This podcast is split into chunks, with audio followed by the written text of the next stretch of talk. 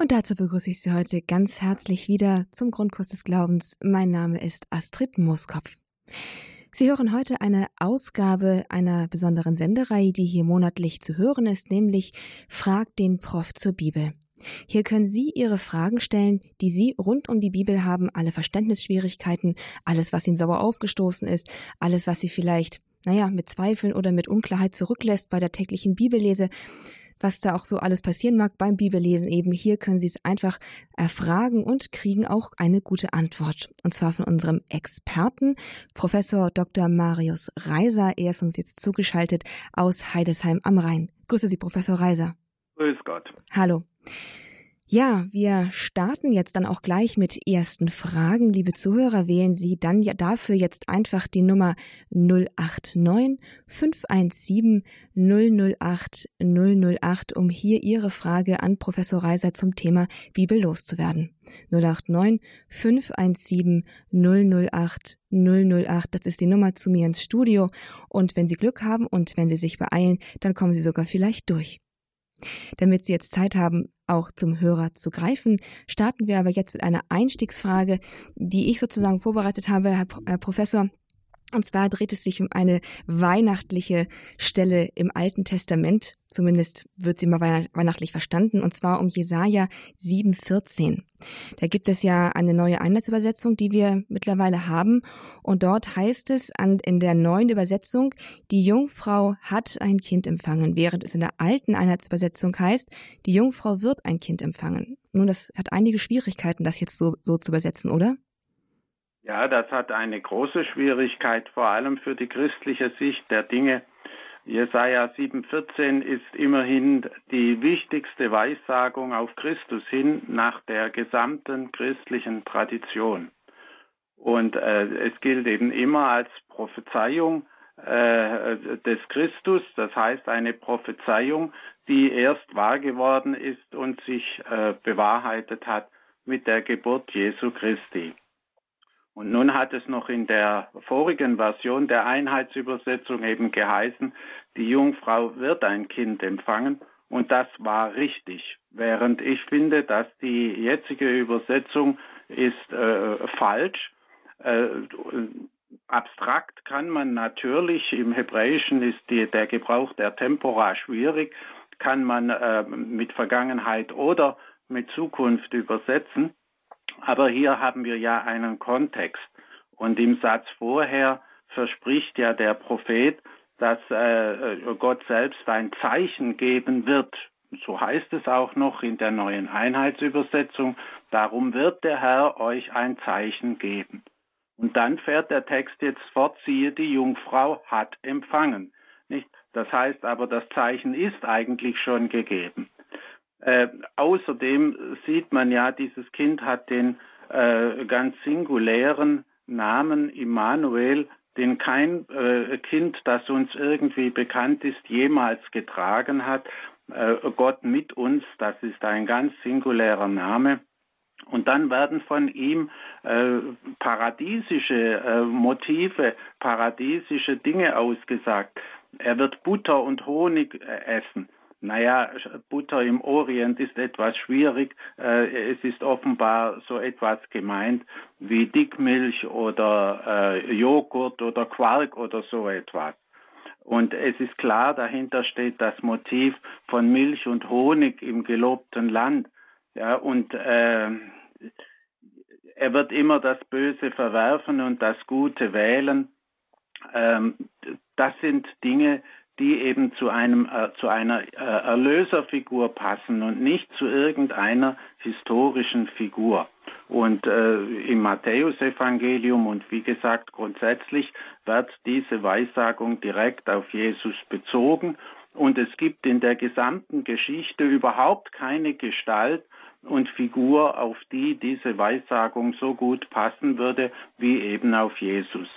Und wenn man diese Übersetzung jetzt nimmt, äh, dann hat die christliche Tradition äh, nicht recht und auch äh, Matthäus hat sich geirrt und äh, das ist also ein Punkt. Dann hat die Einheitsübersetzung, das war schon in der alten, auch noch eine falsche Anmerkung. Äh, da heißt es nämlich, nur das griechische Wort bedeutet Jungfrau, das hebräische dagegen bedeutet junge Frau. Auch das ist vollkommen Unsinn. Äh, beide Wörter bedeuten dasselbe, nämlich ein unverheiratetes Mädchen.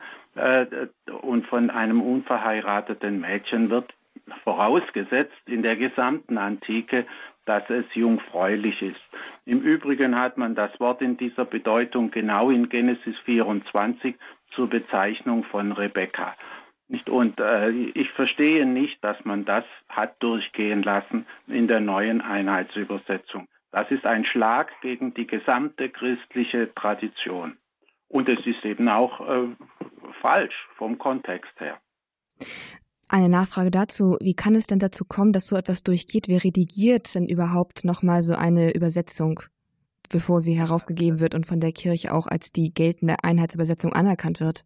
Äh, das Ganze wird ja mit einem großen Aufwand von verschiedenen Übersetzungen betrieben und wurde betrieben.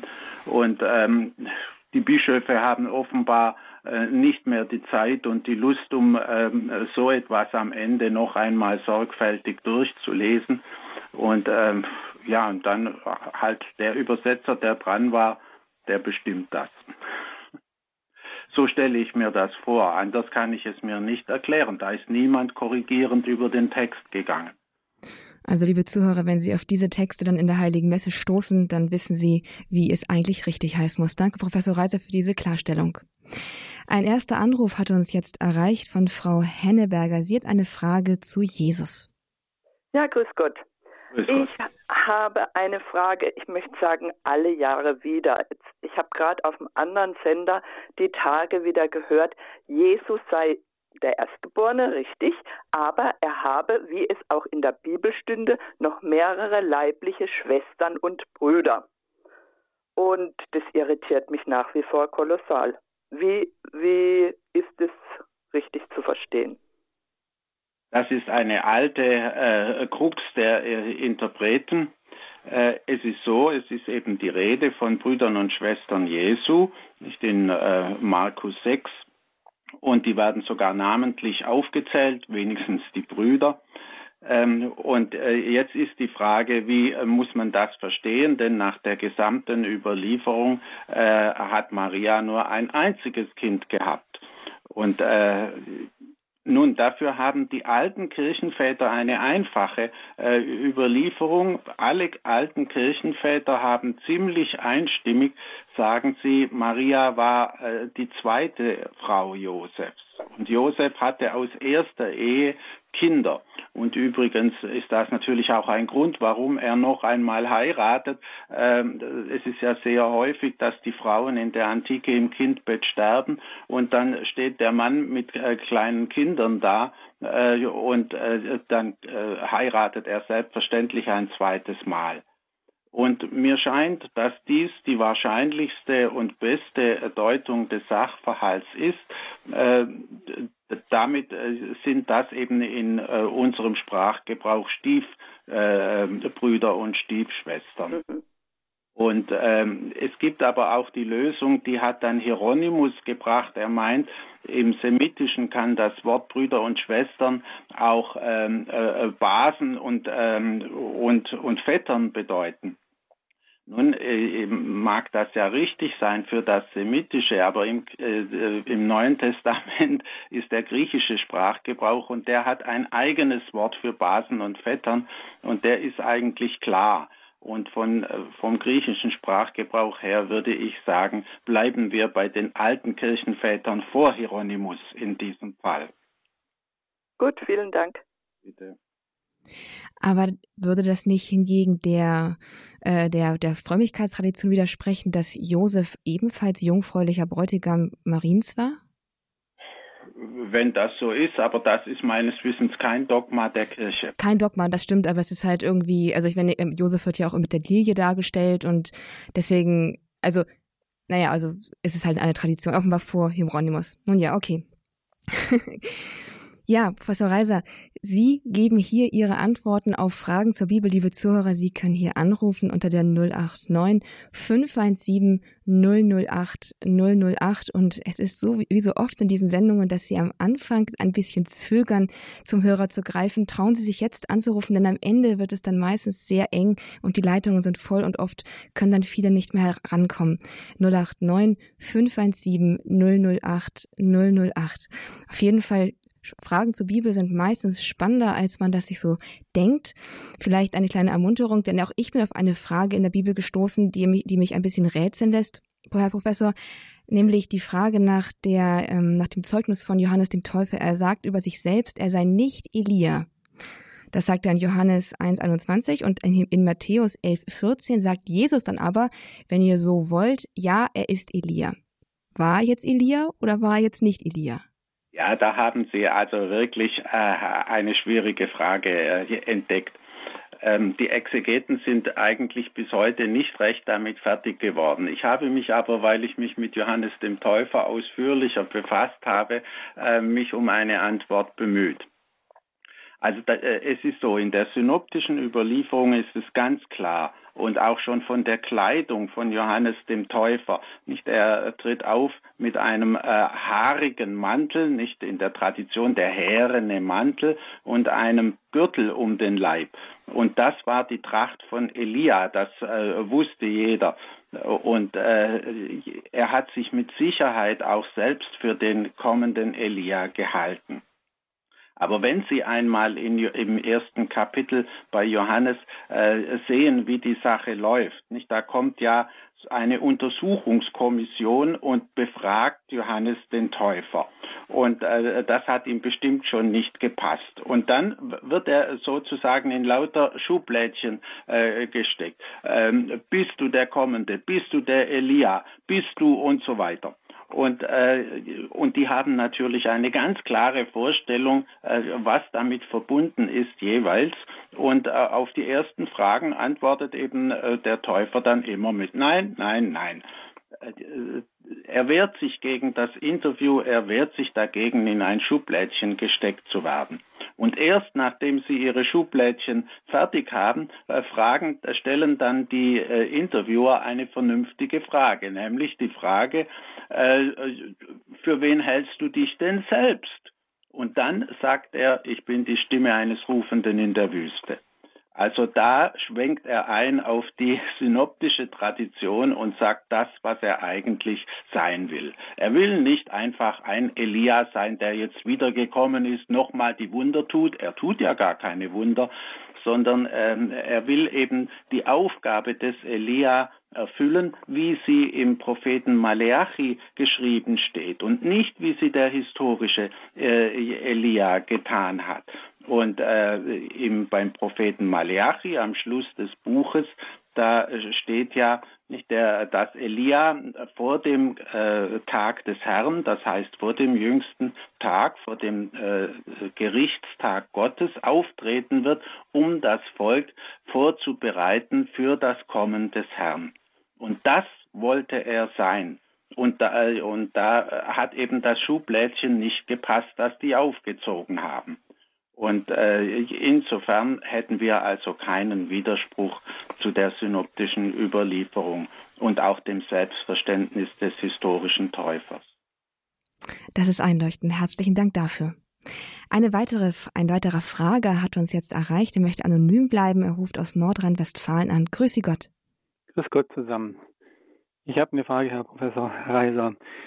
Ist es hier im äh, Bereich äh, Deutschlands oben, wo relativ wenig äh, Katholiken vorhanden sind, ist immer die Frage nach Maria. Ist, ist es immer die Frage nach, äh, die Katholiken beten Maria an, das ist Götzendienst, äh, Medjugorje und so weiter und so fort. Äh, Fatima, was machen wir denn dort? Und äh, ich bekomme immer wieder die gleichen Antworten, die gleichen Fragen und äh, ich bin vom Glauben überzeugt, dass es keine Anbetung ist. Ich bin so groß geworden, aber wie kann man denn solchen Menschen, die nur Fakten hören wollen, die, die sich auf die Bibel ganz und gar beziehen und sagen, nur alles, was in der Bibel steht, das gilt und dort ist Maria nur so und so dargestellt. Wie kann man diesen Menschen sagen, äh, hört mal zu, wir Katholiken, wir beten Maria nicht an. Sie ist unsere, sie ist unsere Fürsprecherin, sie hat uns immer geholfen, sie, sie, sie ist einfach die, für die wir sie halten. Wie kann man da ein bisschen, abgesehen von ihrer Einstellung, die die Menschen hier haben, ein bisschen dagegen wirken? Also nur anhand der Bibel, anhand von Bibelstellen. Ja, da würde ich zunächst einmal äh, einem Protestanten entgegenhalten, dass auch er, wenn er jedenfalls den traditionellen Glauben der Reformatoren teilt, dass auch er an die Jungfrau Maria glaubt und dass er zweitens auch glaubt, dass sie Gottesmutter war. Denn wenn äh, Jesus Gottes Sohn war, dann äh, war Maria Gottesmutter. Das ist der Glaube der alten Kirche und äh, diesen Glauben haben die Reformatoren geteilt. Und äh, damit hat Maria eine Stellung, die ganz singulär und außerordentlich ist. Und äh, das muss er als Protestant eigentlich akzeptieren. Und äh, äh, von daher äh, ist es völlig klar, wir Katholiken verehren Maria, aber wir beten sie nicht an, dass die Anbetung allein Gott gebührt. Das weiß jeder Katholik und niemals, niemals in der gesamten Geschichte hat äh, die Kirche behauptet, sie bete Maria an. Das ist einfach ein, eine gehässige Verleumdung und sonst gar nichts. Das muss ein Protestant auch einmal zuhören und zugeben können. Ja. Und ich meine, das reicht. Äh, ob Maria erschienen ist oder nicht, das ist eine Questio Facti. Und äh, wenn wir eben äh, gute Zeugen haben bei Fatima oder bei Lourdes, äh, die absolut äh, äh, zuverlässig sind und oft genug geprüft worden sind, und im Fall von Fatima haben wir Tausende, die dabei waren,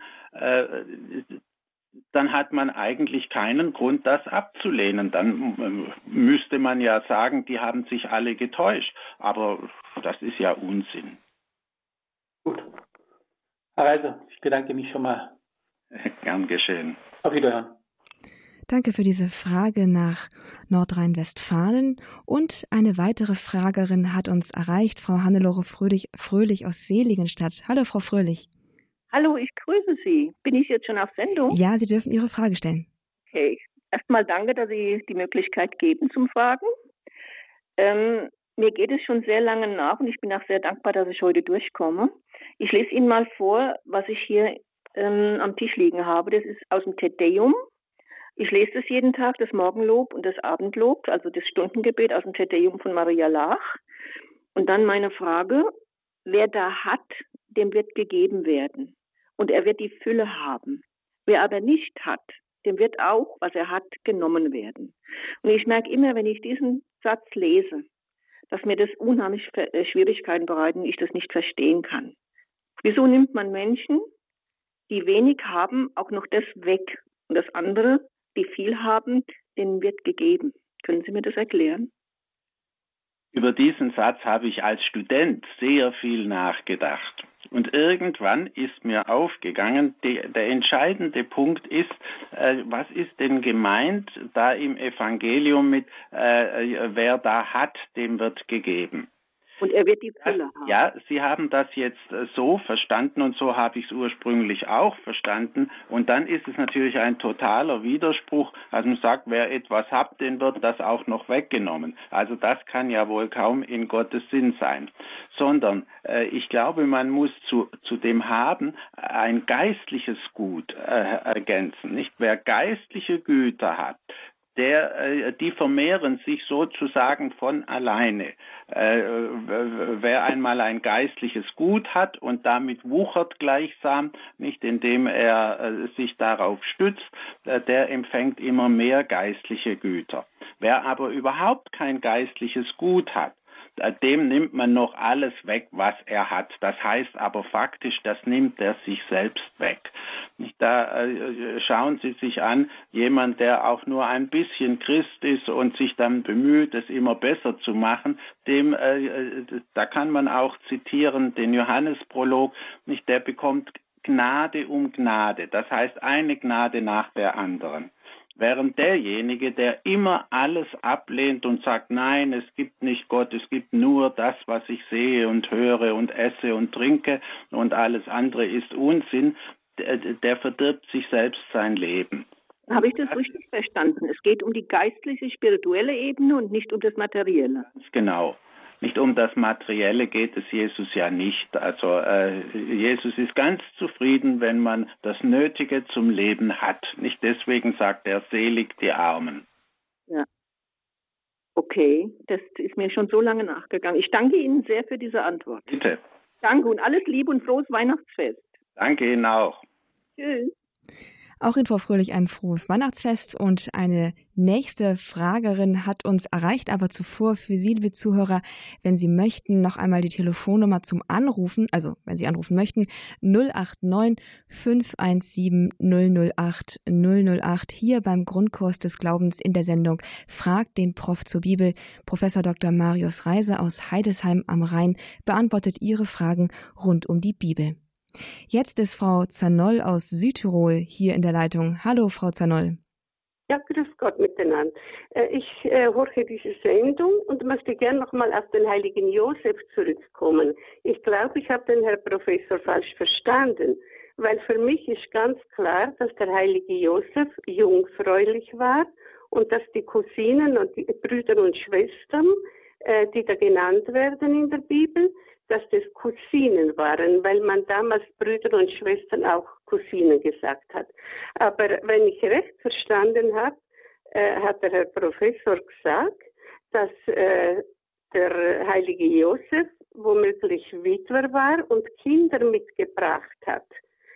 Und das ist etwas, was für mich unmöglich ist, weil das glaube ich gar, gar nie, dass Gott nicht auch einen jungfräulichen Mann der Mutter Gottes zur Seite gestellt hat.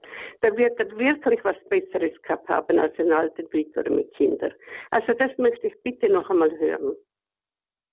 Ja, schauen Sie, äh, ich habe die Sache nicht völlig eindeutig entschieden. Ich habe nur gesagt, wir haben da äh, keine klare Auskünfte äh, im biblischen Text selbst. Und äh, die Sache, dass Josef jungfräulich war, ist auch kein Dogma der Kirche. Und für die Sache mit den Brüdern und Schwestern Jesu, da haben sie sich jetzt gestützt auf den heiligen Hieronymus und das dürfen sie, das dürfen sie, denn äh, der heilige Hieronymus hat sich in diesem Punkt äh, in der katholischen Tradition durchgesetzt. Ja, das muss man so sagen. Ich persönlich aber ähm, meine doch, man äh, dürfe auch annehmen mit den äh, frühen Kirchenvätern vor Hieronymus, dass eben Josef schon einmal verheiratet war. Aber da sind Sie völlig frei, wenn Sie äh, diese andere Auffassung haben, dann äh, ist das auch in Ordnung. Ja, also ich muss den heiligen Josef einfach verteidigen. Kennen Sie Maria Waldorte und viele andere, äh, sehr oder äh, die Katharina Emmerich und bei vielen steht die Geschichte wunderbar drin vom heiligen Josef.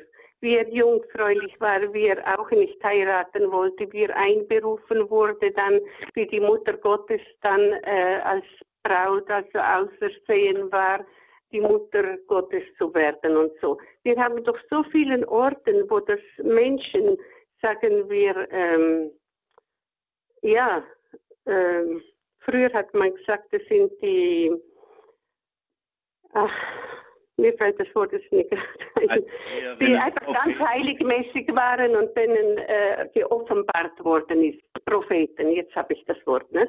wo das gesagt worden ist. Das ist ganz richtig, nicht? Aber es handelt sich bei in all diesen Fällen um Privatoffenbarungen und kein Katholik ist gezwungen, eine Privatoffenbarung zu glauben. Er darf sie annehmen, aber äh, er ist nicht gezwungen, sie anzunehmen. Und dogmatisch gesprochen kann man so oder so sagen, nicht? Und nur das wollte ich festhalten. Ja, ja, in Ordnung. Nur äh, ich glaube, ist es für jemand ein, ein Zwang zu glauben, dass der heilige Josef jungfräulich war? Ist das so schwer zu verstehen? In der heutigen Zeit vielleicht?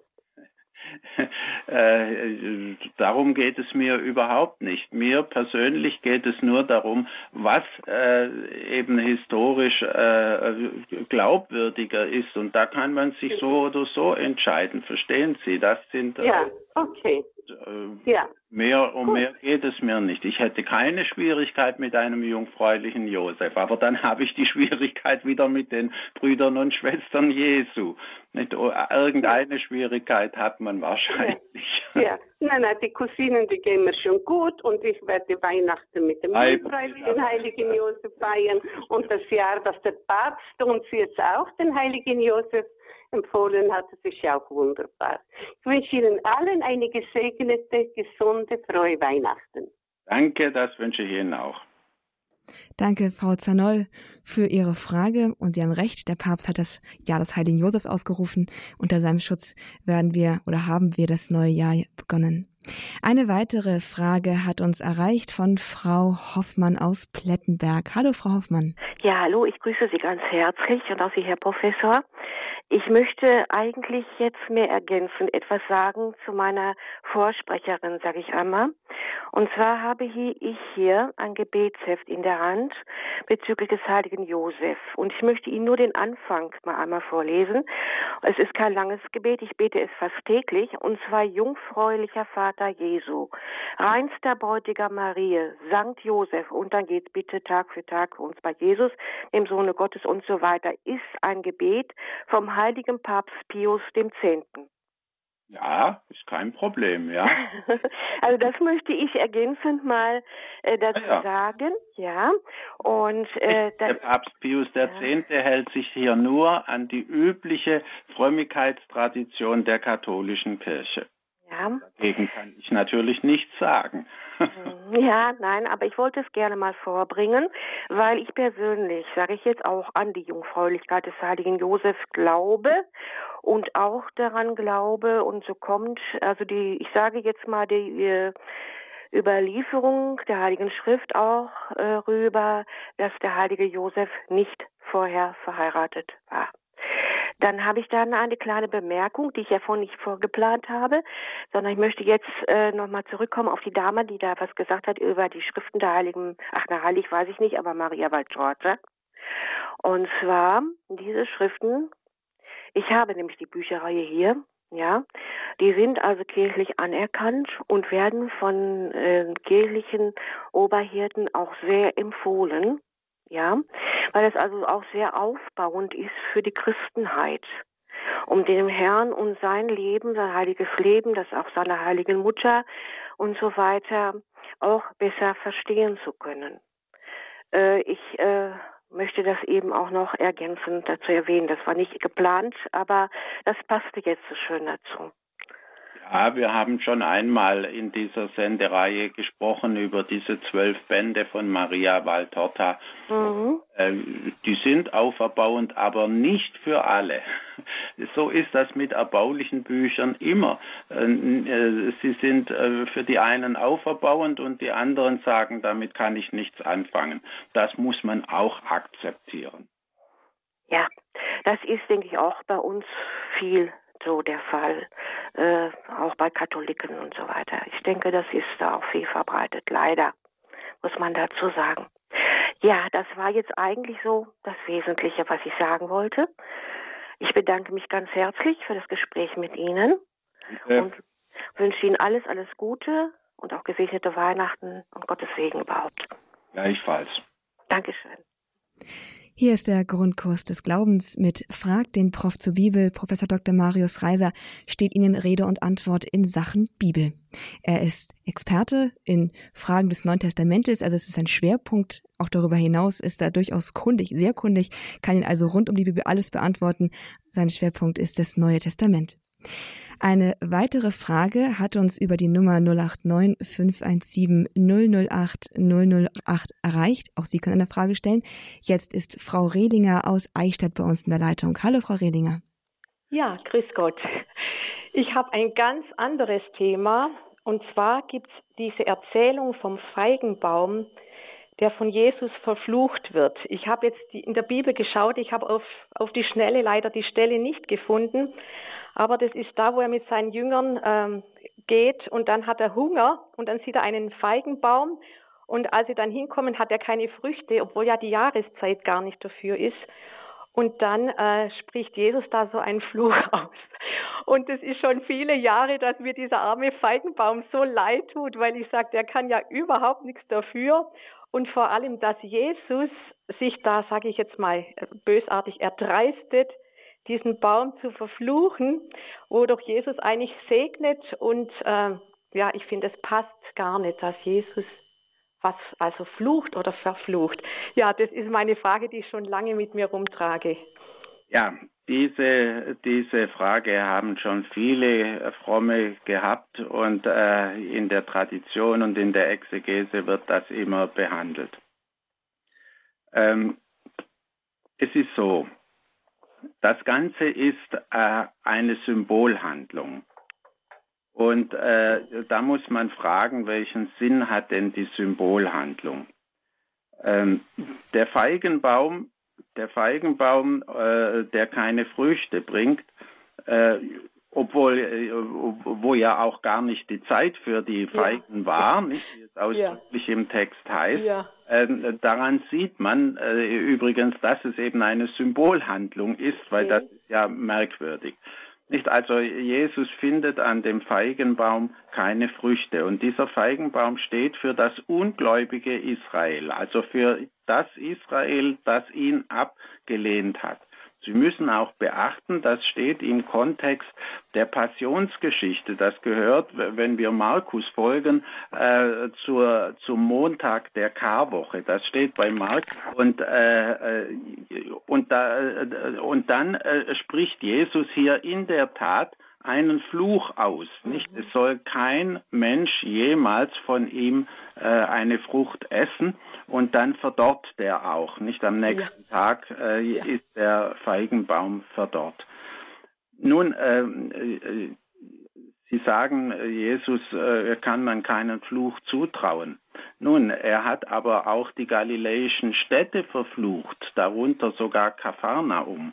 Äh, für dieselbe Sünde, nicht also, dass sie ihn vollständig abgelehnt hat und keine Frucht gebracht hat, obwohl sie doch die Wunder gesehen haben. Ähm, äh, das steht äh, äh, im Matthäusevangelium, ich glaube dort auch im, im zehnten oder elften Kapitel.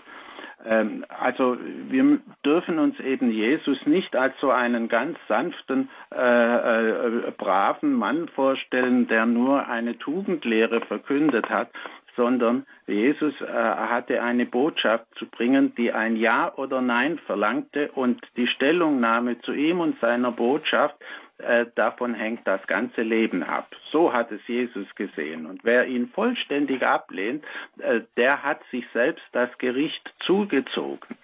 Also äh, denken Sie auch ein Gerichtswort, äh, wer mich vor den Menschen verleugnet, den wird der Menschensohn verleugnen vor den Engeln Gottes, das heißt beim jüngsten Gericht.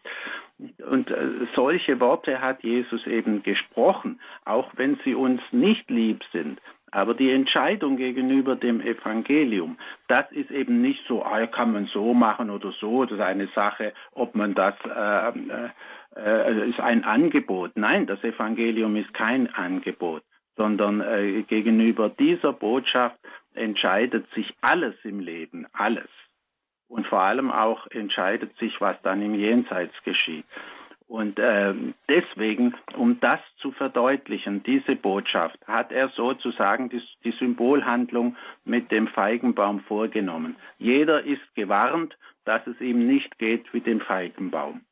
Und es gibt eine schöne Auslegung äh, von Origenes und übrigens von vielen Kirchenvätern, die das eben immer verstehen als eine Art äh, Symbol- oder Gleichnishandlung und die sagen, jeder Christ sollte sich klar machen, dass jederzeit der Herr an ihn herantreten kann und Früchte sucht.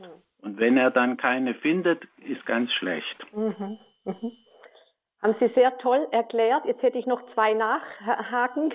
Und zwar, ähm, mit dem Verfluchen, das heißt, ähm, Jesus Christus steht es zu, zu verfluchen, aber wir Menschen sollen ja nicht fluchen und verfluchen. Für uns wäre es ja eine Sünde. Das ist völlig richtig. Mhm. Aber äh, Christus steht an Gottes Stelle. Mhm. Und ihm steht es zu. Mhm. Und, und, jetzt, jetzt nochmal mein Mitleid mit dem armen Baum, den sozusagen Jesus in Kauf. Also mit dem Baum hat er da kein, äh, kein Problem, dass der halt jetzt eingehen muss an, an seiner ja. Symbolhandlung.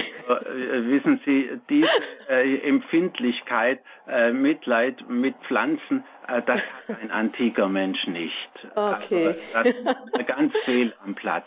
Okay. damit, damit lenkt man praktisch ab, nicht also von, ja. von, von der okay. Mhm. eigentlichen. Von, von viel wichtigeren Dingen. Mhm. Ja, ja, wunderbar. Ich bedanke mich sehr. Vielen Dank und auch alles Gute für die Weihnachtszeit. Danke gleichfalls. Ja, wiederhören. So viele interessante Fragen, die hier aufschlagen im Grundkurs des Glaubens bei Frag den Prof zur Bibel. Herzlichen Dank bereits jetzt mal für alle, die hier schon ihren Beitrag geleistet haben rufen jetzt auch Sie an. Trauen Sie sich unter der 089 517 008 008 hier mitzumachen und Ihre Frage zu stellen. Bereichern Sie damit diese Sendung. Eine, ein weiterer Hörer aus Dresden, Dr. Ärmlich, ist jetzt in der Leitung. Grüße Sie. Eine, ein weiterer Hörer? Ja, guten Tag. Da, Dr. Ärmlich, können Sie Ihr Radio ausmachen? Ja, ja, ich gehe raus. Äh, ich habe eine Frage, die ich schon mehrfach gestellt habe und die mir ähm, über der, bei deren Beantwortung äh, ich nie, nie zufrieden war. Äh, deswegen stelle ich sie jetzt nochmal. Und zwar geht es um Josef. Äh, wenn er den Traum nicht gehabt hätte, hätte er sich aus dem Staub gemacht oder hätte seine, seine Maria alleine gelassen. Und was wäre was wäre die Konsequenz gewesen für, für Maria? Äh, es ist so, nicht also ähm, Maria war zwar, man sagt ja immer Verlobte, aber das ist ein bisschen kompliziert die ähm, äh, Vorgänge für die Heirat in der Antike. Also die Endgül also es ist so, die Verlobte, bleiben wir mal bei dem Wort, äh, die gilt grundsätzlich schon als Ehefrau. Äh, und da hat äh, Josef alle ehelichen Rechte. Aber äh, die endgültige Heirat findet erst statt, wenn man äh, die Braut in sein Haus holt. Nicht und äh, das ist noch nicht geschehen. Sie sehen ja, am Ende heißt es dann im biblischen Text, ähm, nachdem der Engel ihm das erklärt hat, da nahm Josef Maria zu sich. Nicht, das ist diese Heimführung der Braut. Und ähm, wenn Josef sie und Josef will sie ja eben nicht. Eigentlich hätte äh, hätte Maria, wenn sie eben äh, schwanger geworden ist von einem anderen und nicht von Josef, nicht von dem äh, angetrauten Ehemann, äh, dann äh, steht darauf die Strafe der Steinigung. Und die Strafe der Steinigung wollte Josef äh, Maria ersparen. Es heißt ausdrücklich, äh, Josef, weil er gerecht war, wollte er das nicht. Wobei man äh, sich auch klar machen muss, äh, gerecht bedeutet äh, in der jüdischen Tradition nicht nur, dass man jedem das Seine gibt und dass man sich an das Gesetz und das Recht hält, sondern äh, das bedeutet auch, dass man barmherzig ist und menschlich ist. Nicht weil er barmherzig und menschlich war, so kann man das interpretieren, wollte er das, äh, wollte er nicht, dass Maria gesteinigt wird. Und äh, nachdem der Engel das erklärt hat, nimmt er sie als seine Frau an und damit ist das Problem gelöst. Ja, aber für mich nicht, Herr Professor.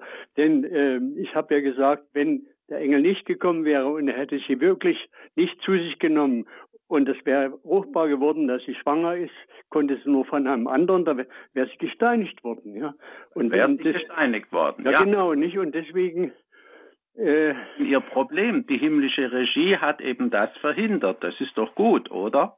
Ja, natürlich, natürlich, sehr gut. Und sehr gut. wissen Sie, wenn das Wörtchen wenn nicht wäre, haben wir als Kinder gesagt, dann wäre mein Vater Millionär. Also diese irrealen Fragen, die, vor denen sollte man sich ein bisschen hüten.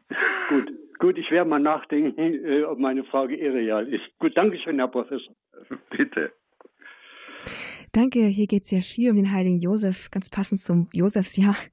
Genau, eine weitere Frage hat uns jetzt erreicht von einer anonymen Hörerin. Sie können jetzt sprechen. Meine Frage ist das Evangelium von den anvertrauten Funden.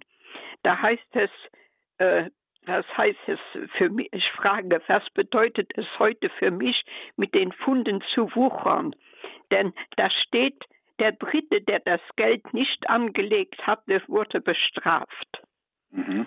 Ist bei Lukas 12 bis 27 das. Evangelium von den anvertrauten Funden. Ja, und das ist äh, dasselbe äh, Gleichnis haben wir bei Matthäus äh, als das Evangelium von den Talenten. Und Pfund und Talent sind also Geldbeträge. Pfund ist also ein geringerer Betrag. Ein Talent ist also, das sind äh, 6000 Denare. Das ist also ein sehr hoher äh, Geldsatz. Und da muss man das äh, ganze Gleichnis beachten. Nicht das äh, Gleichnis äh, will ja dazu auffordern, dass man mit dem Geld etwas tut. Nicht der ja. Herr, der zurückkommt, der will eben, dass das Zinsen gebracht hat und dass da Gewinn gemacht wurde. Und äh, derjenige, der eben äh, das Geld einfach so zurückgibt, äh, obwohl er begreift, dass, was der Herr eigentlich wollte, äh, der hat eben seinen Auftrag nicht erfüllt und wird dafür bestraft. Ja? Mhm. So, und das ist aber jetzt äh, die Geschichte, die Jesus erzählt. Aber diese Geschichte soll etwas bedeuten, und zwar im Hinblick auf seine Botschaft, wie man sich im Hinblick auf seine Botschaft verhalten soll. Und da soll man eben auch das, was Christus uns schenkt, äh, an Inhalten und äh, an, an, an Verkündigung, daraus soll man auch etwas machen. Und, äh, und da soll man so entschieden arbeiten wie ein äh, Banker, der möglichst viel rausholen will. Nicht? Also, der, also man muss genau den Vergleichspunkt beachten. Es geht nicht darum, dass man wie ein Banker arbeitet, der vielleicht sogar äh, mit Betrug und Schiebung und was weiß ich arbeitet, sondern es geht darum, dass man mit Entschlossenheit so viel wie möglich rausholt. Ja, und das ist der Vergleichspunkt. Nicht? Und so soll man auch gegenüber seiner Botschaft sich verhalten und soll nicht sagen, ach, was für schöne Worte macht der Herr Jesus, sondern man soll sich dran halten und zwar mit absoluter Entschiedenheit bis zum Schluss. Das ist die Botschaft des Gleichnisses. Mhm. Da steht, wer da hat, dem wird gegeben werden. Von dem aber, der nicht hat, wird auch das genommen werden, was er hat. Ja, das haben wir vorhin schon am Anfang behandelt. Dieses Wort, da muss man ergänzen, nicht wer eben äh, geistliche Güter hat, der bekommt immer noch mehr Gnade um Gnade. Und äh, wer geistliche Güter schon gar nicht haben will, der äh, versaut sich sein Leben selbst. Mhm. Okay. Das war eine Frage zu dem Gleichnis mit den Talenten und eine weitere Frage hat uns jetzt erreicht aus Halberstadt. Herr Steinke, grüße Sie. Wie ist Ihre Frage? Ich grüße Sie. Einen ganz herzlichen Gruß aus Halberstadt. Halberstadt liegt in den sogenannten neuen Bundesländern. Und meine Frage, die mich seit Jahren umtreibt, ist, das Evangelium, was wir am 6. Januar hören werden, äh, spricht ja von den drei Weisen, Bevor die nach Bethlehem zogen, haben die erst beim König Herodes Zwischenstation gemacht.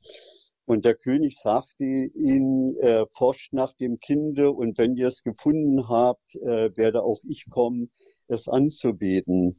Jetzt habe ich mal in meinem Neuen Testament, äh, ist schon eine ältere Ausgabe nachgesehen, und da ist Jerusalem und Bethlehem ein Steinwurf weit entfernt.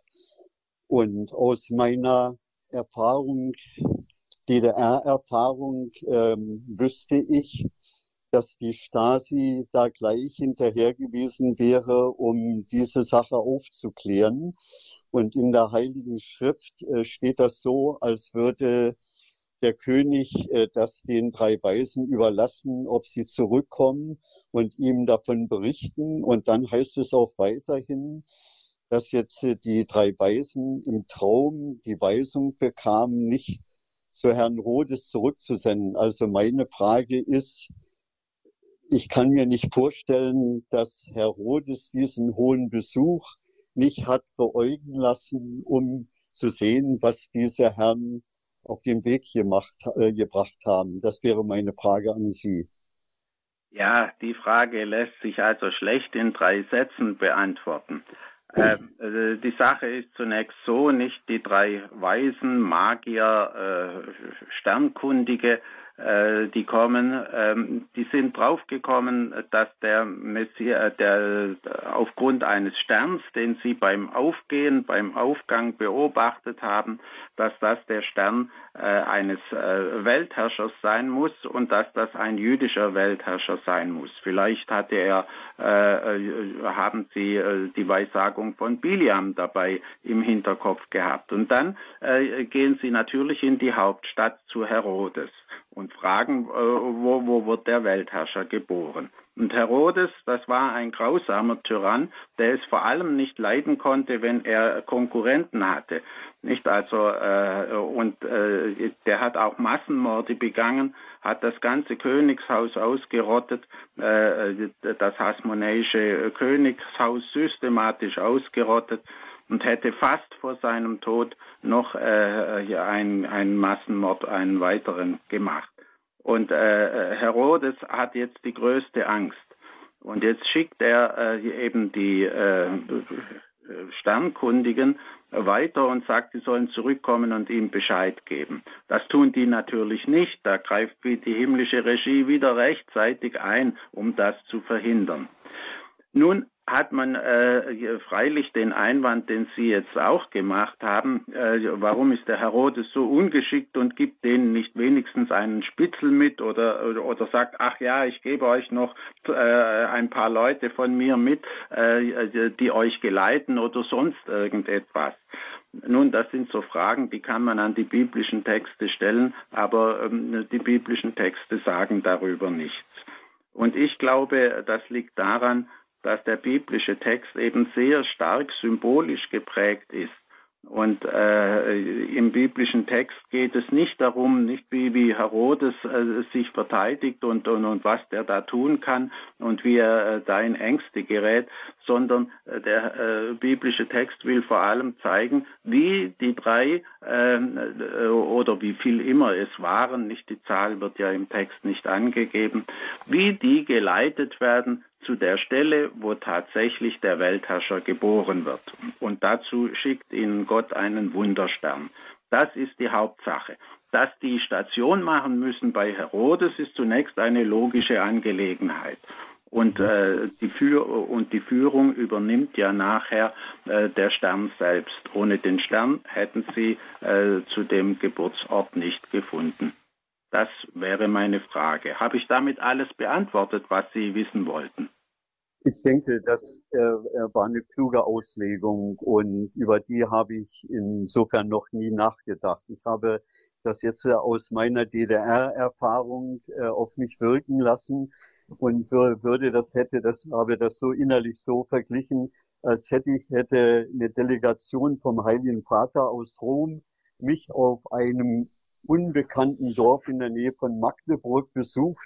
Da wäre doch die Stasi sofort äh, dabei gewesen und hätte äh, ihre Erkundigung eingezogen. Und das habe ich praktisch jetzt auf äh, äh die Sterndeuter übertragen und auf äh, diese Grausamkeit, die Sie geschildert haben vom König Herodes, ähm, da transformiert. Und ja, da haben Sie nicht ganz Unrecht. Also solche Gedanken kann man sich machen. Aber äh, ich glaube eben, äh, daran hatte der Erzähler der Geschichte kein Interesse. Nicht übrigens, also Bethlehem liegt, äh, wenn ich das noch richtig weiß, zwölf Kilometer südlich von Jerusalem. Also es sind schon noch ein paar Kilometer.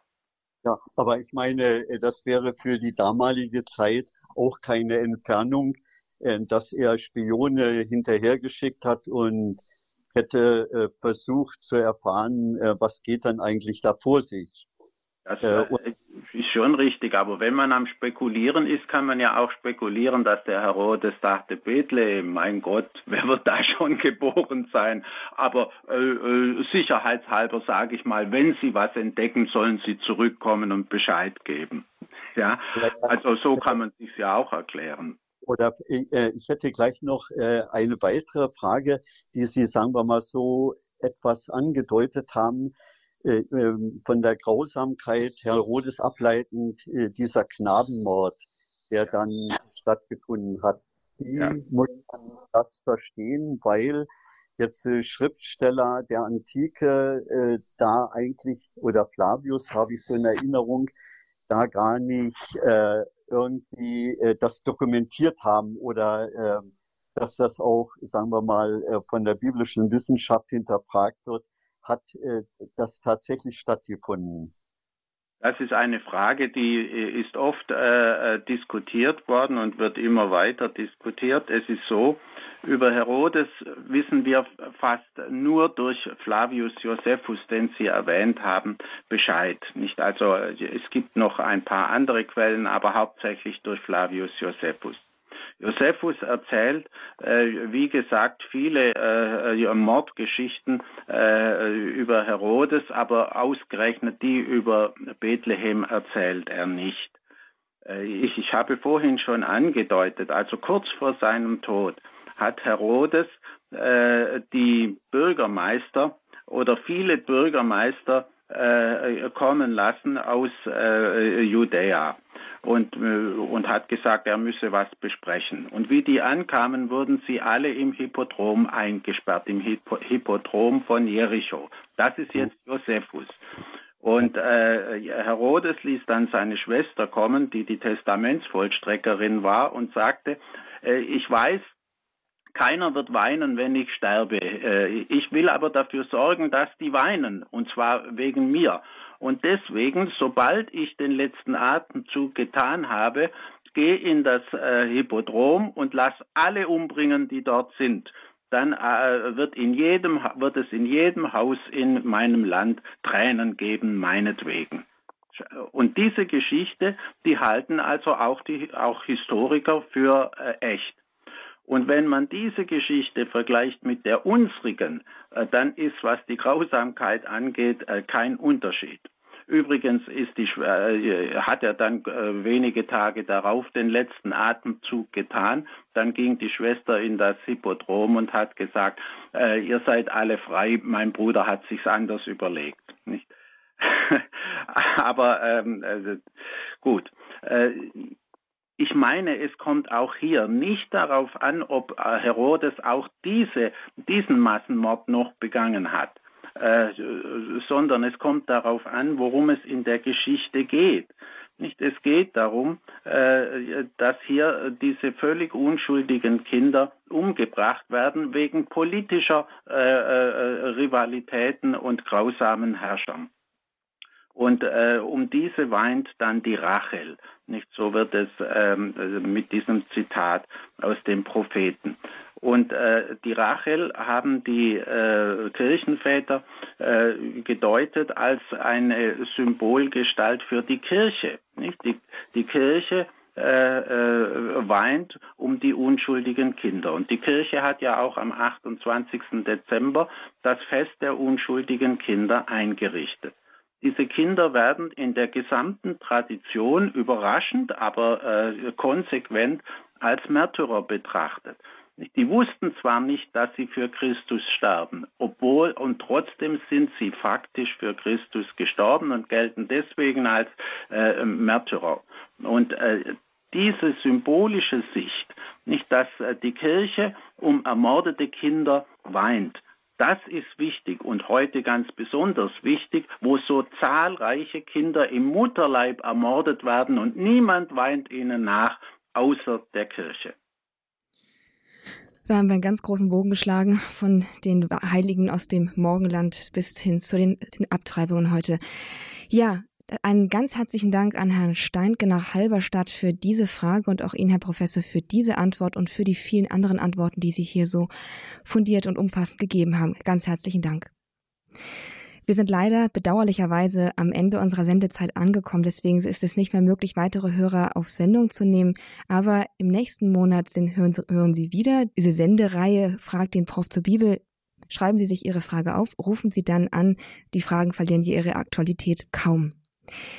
Ich habe mich sehr gefreut, Herr Professor, dass Sie heute wieder für uns da waren. Ich wünsche Ihnen von Herzen ein frohes Weihnachtsfest und wir freuen uns darauf, wenn Sie uns auch im neuen Jahr wieder Rede und Antwort stehen zu Fragen der Bibel. Auch Ihnen ein frohes Weihnachten. Dankeschön. Ich darf mich an dieser Stelle von Ihnen verabschieden, Ihnen schon mal einen gesegneten vierten Advent wünschen und auch ein frohes Weihnachtsfest, sofern wir uns davor nicht mehr hören. Alles Gute Ihnen, schön, dass Sie mit dabei waren. Danke und auf Wiederhören. Mein Name ist Astrid Mooskopf.